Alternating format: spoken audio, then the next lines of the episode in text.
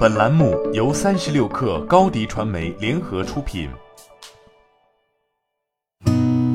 八点一刻，听互联网圈的新鲜事儿。今天是二零二一年十月二十号，星期三。你好，我是金盛。据国事直通车报道。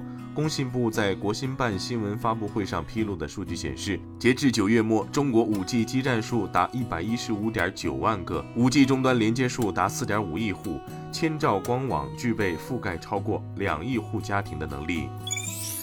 三十六氪获悉，近日，网易云音乐与原创音乐唱片公司摩登天空达成战略合作，双方将在音乐版权、音乐演出等领域展开深层次、多样化的合作。目前，网易云音乐已获得摩登天空旗下全量音乐版权授权，包括新裤子、痛痒、重塑雕像的权利等众多乐队及音乐人的作品。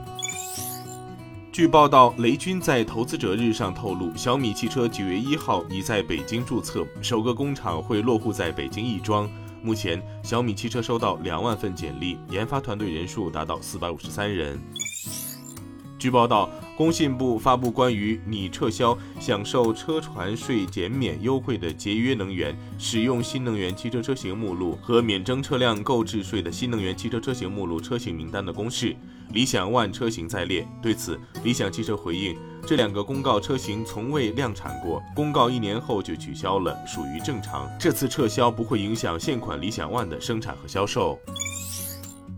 有媒体报道称，去年年底开始，字节跳动对商业化团队进行了一系列组织架构、业务范围调整。有字节员工在职场 App 平台发布消息称，公司商业化团队正在调整中，温州都裁完了。有字节员工称，各大直营中心和呼叫都要裁百分之三十至百分之七十。字节跳动 HR 相关负责人表示，裁员信息属实，系公司正常业务调整。据新浪财经报道，在周一的来炸场特别活动结束后，苹果用新产品更新了其网站。据外媒报道，苹果重组了其网站的结构，将其服务业务从硬件中分离出来。顶栏的新栏目包括 AirPods、Apple 独家 Only on Apple 配件 Accessories。据新浪美股报道，丰田汽车周一表示，计划斥资十三亿美元在美国新建一座电池工厂。这家日本汽车制造商正在加大混合动力和电动汽车所需关键部件的研发和生产力度。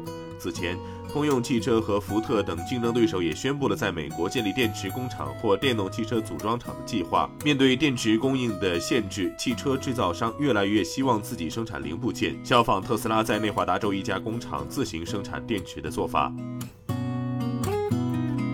今天咱们就先聊到这儿，我是金盛八点一刻，咱们明天见。